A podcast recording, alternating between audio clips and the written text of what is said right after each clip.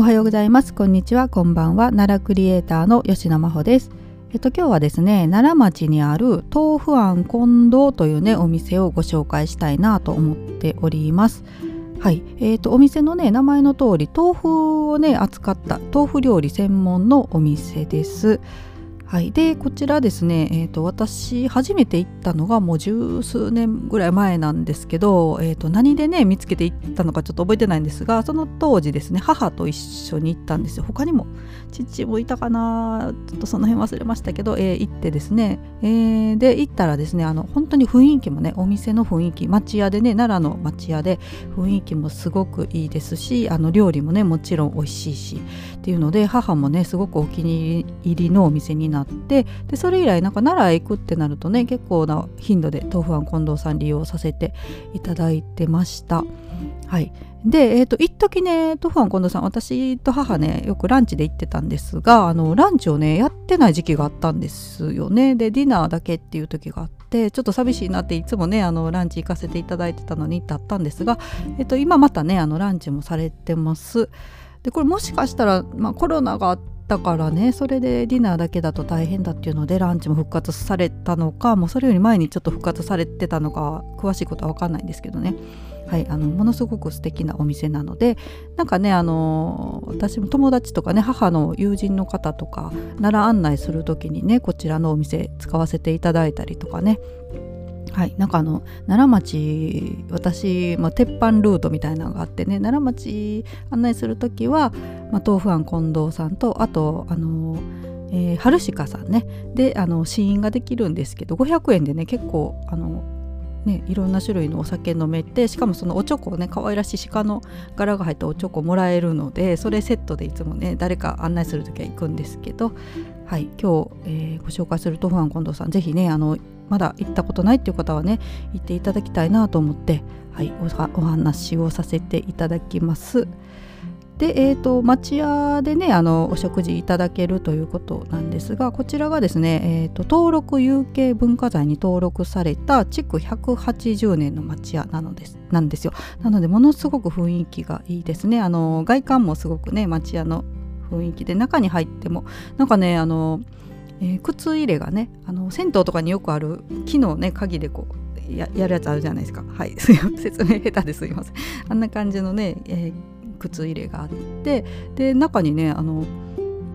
あのなて言うんですかねあれ電話ボックス昔のね古い感じの味のある電話ボックスがあって昔の電話があるんです。はいこれごめんなさい説明できない。あの実際行ってみてください。あの実際行ったらねあこれのこと言ってたんだなってあの説明下手で全然この良さ伝わってないなっていうのが分かるんですけどね。はいはい、で、えーと、町屋でね雰囲気あの中にねちょちょっとあの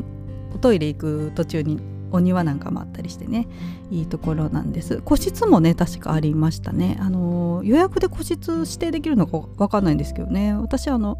えー、何かのなんか改まった場を設けるっていう時にもこちら利用させていただいたことがあったんですがその時はね個室取ってくださってはいすごくいい時間を過ごしたんですがはいそんな感じのお店ででランチがですねえっ、ー、とねネット見たら3種類あるんですよ。でランチ、えー、11時から15時の間なんですけれども、えー、奈良町田楽ランチ A っていうのがあってであと奈良町田楽ランチ B こちらあの湯豆腐付きですね。さっきの A のものに、えー、湯豆腐がついたものが奈良町田楽ランチ B であとですねおぼろ混ぜ黒そばおから入りそばっていうのがねあの夏季限定であります。で田楽ランチ A の方がですね1980円。B の方が2585円。で、えーと、混ぜそばがですね1430円ということではいあります。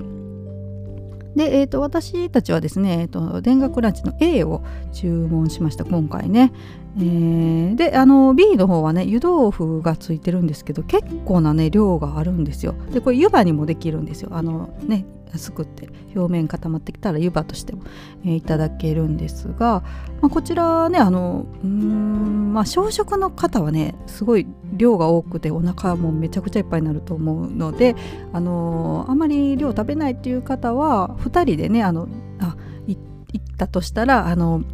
ランチの A とね B と頼んであの湯豆腐ちょっとこうシェアしてもいいかなっていうぐらい、はい、結構な量あります。はいで湯豆腐もねもちろん美味しいんですが私たちあの今回今回というかこの前行った時はですね A を注文しました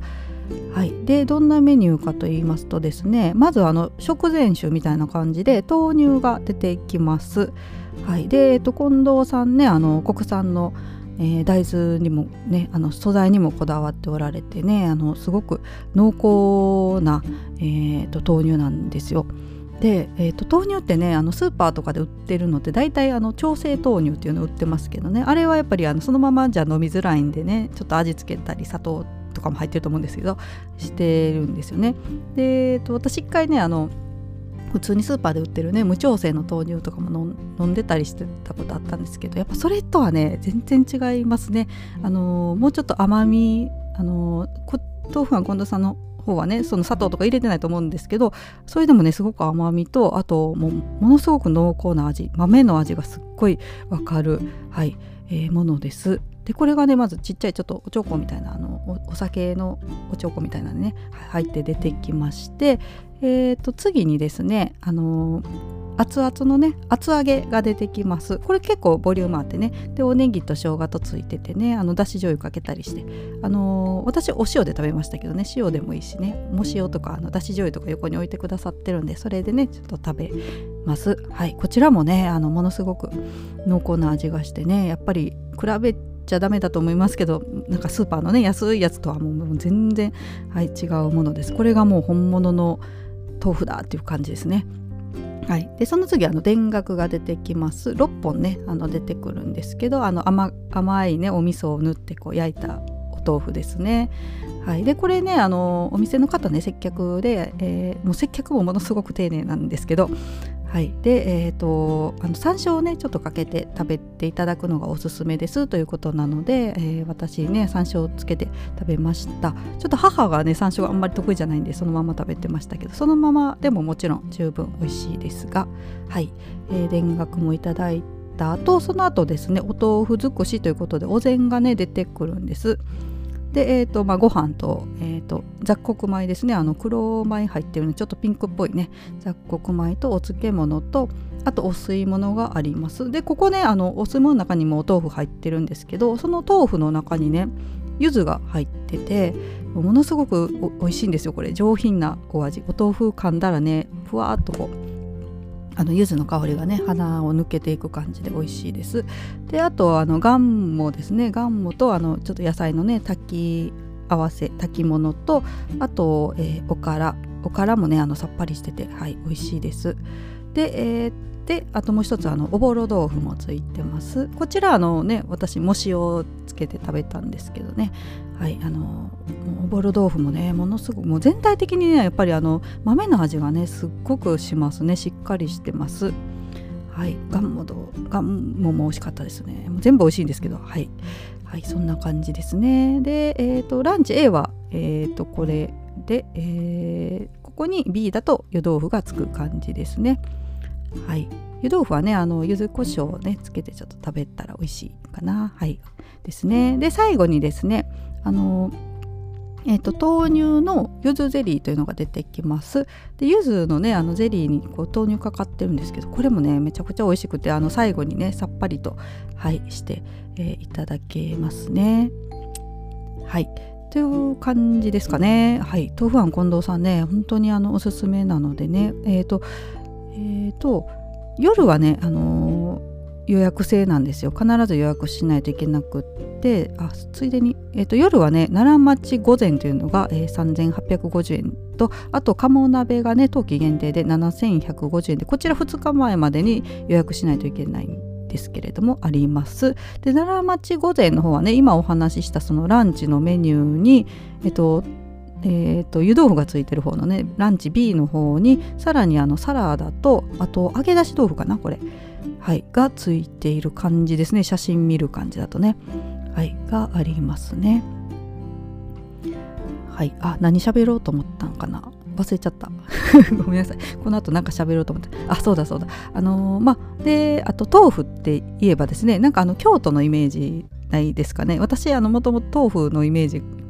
ってなんか京都のものって感じのイメージだったんですけどあの豆腐のね歴史を調べてみたらですねあの、まあ、奈良時代にねあ、発祥はもちろん中国なんですけれども奈良時代に、えー、入ってきてるんですよ日本にはね。で、えーと、庶民の方が食べられるようになったのは江戸時代ってことなんで、まあ、奈良時代ね入ってきて庶民の方食べてないってことはやっぱりあのその当時のね天皇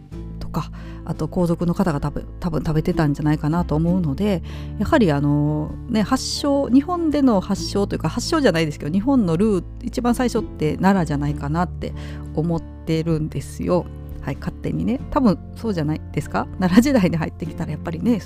奈良で食べられてたんじゃないかなと思うので、えー、ぜひですねあの、まあ、誰か私案内した時はねなんか、まあ、京都のイメージあるけど奈良が日本では一番ルーツじゃないかなみたいな話も一応してます。はい、すいません。なんか打足打足というか なんですがね。はい。はい、というわけで、えー、豆腐庵近藤さんのね今日はお話をさせていただきました。がですねちょっとこの後あのさらにねお話続けさせていただこうと思ってるんですがなんかあの最後の方にですね、えー、できればですけどあの奈良のねちょっと気になってるニュースなんかをお話補足補足じゃないですけどねできる日はしようかなと思ってて、えーと、今日はですね、えーと、おふさ観音さんの提灯祭りっていうのをねあの気になるなと思って昨日ニュースで見ててねそれをご紹介しようかなと思うんですが、えっと、これ12月1日からね始まってる、えー、お祭りということで、えっと、12月1日から来年の5月7日までの間ね提灯祭り開催するということです。でまあおふさ観音さんといえば橿原市にねある、えーと、お寺さんですけれどもあの有名なのバラ祭りとかね風鈴祭りとか有名ですけれども、えーと、こと今年からですね初めてこの提灯祭りも始めるということです。はい、でですねあの期間中ね月に4日程度夜間配管もね行うということでこの時は提灯にね明かりも入れてくださるということです。で、えーと、夜間配管ごめんなさい夜間配管めっちゃ言い言いづらいな夜間配管の日はですねえっ、ー、と普段はね午後5時に閉門なんですけれども、えーと夜の9時まで、はい、やっておられてでですねあの日程がですね今決まってってるものだと12月は、3日土曜日4日日曜日ちょっともう終わってますけどね。あと17日の土曜日18日の日曜日。ですね。で1月来年の1月は7日土曜日8日日曜日あと21日土曜日22日日曜日とはい今日程が決まっているということです、まあ、この後はねまだ決まってないということで決まり次第お知らせさせていただきますということですのでおふさ観音さんのねホームページなど、えーと、インスタグラムとかもねありますのでチェックしていただけたらと思います、まあ、私もねこれちょっと機会あったらね行ってみたいなと思ってまた、えーと、1718この辺りね奈良に帰ろうかなと思っているのでその辺行けたらと今は思っていますがどうなるかな？はい、えー、というわけで、えー、最後にねちょっと気になる奈良の話題も今日はねお話をしてみました。はいというわけで、えー、今日も最後まで聞いてくださいましてありがとうございました。それではまたさようなら。